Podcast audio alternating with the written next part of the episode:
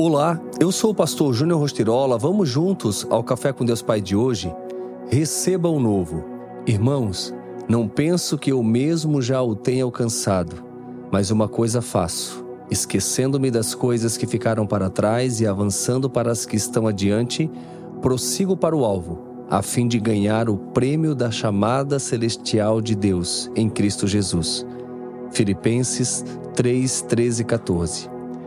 Todas as pessoas têm uma história de vida, algumas mais complexas, com acontecimentos marcantes e extraordinários, e outras mais pacatas.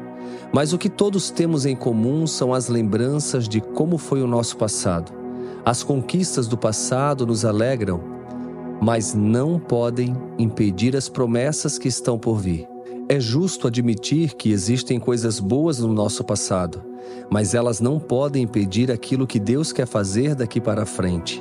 Esqueça o que passou, não viva no passado. Acima de tudo, lembre-se de que, se ele não foi tão bom assim, o melhor está por vir.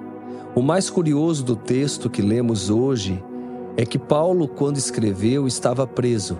Você pode imaginar uma pessoa impedida de ter o direito de ir e vir em virtude de pregar as boas novas de Jesus e escrever tal verdade revelada pelo Senhor? É bem assim que nos sentimos quando estamos em Cristo.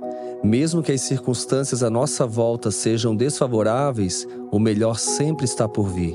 Para que isso seja real, lembre-se de que a primeira atitude é saber que você não chegou ao nível esperado. Não penso que eu mesmo já o tenha alcançado, diz Paulo.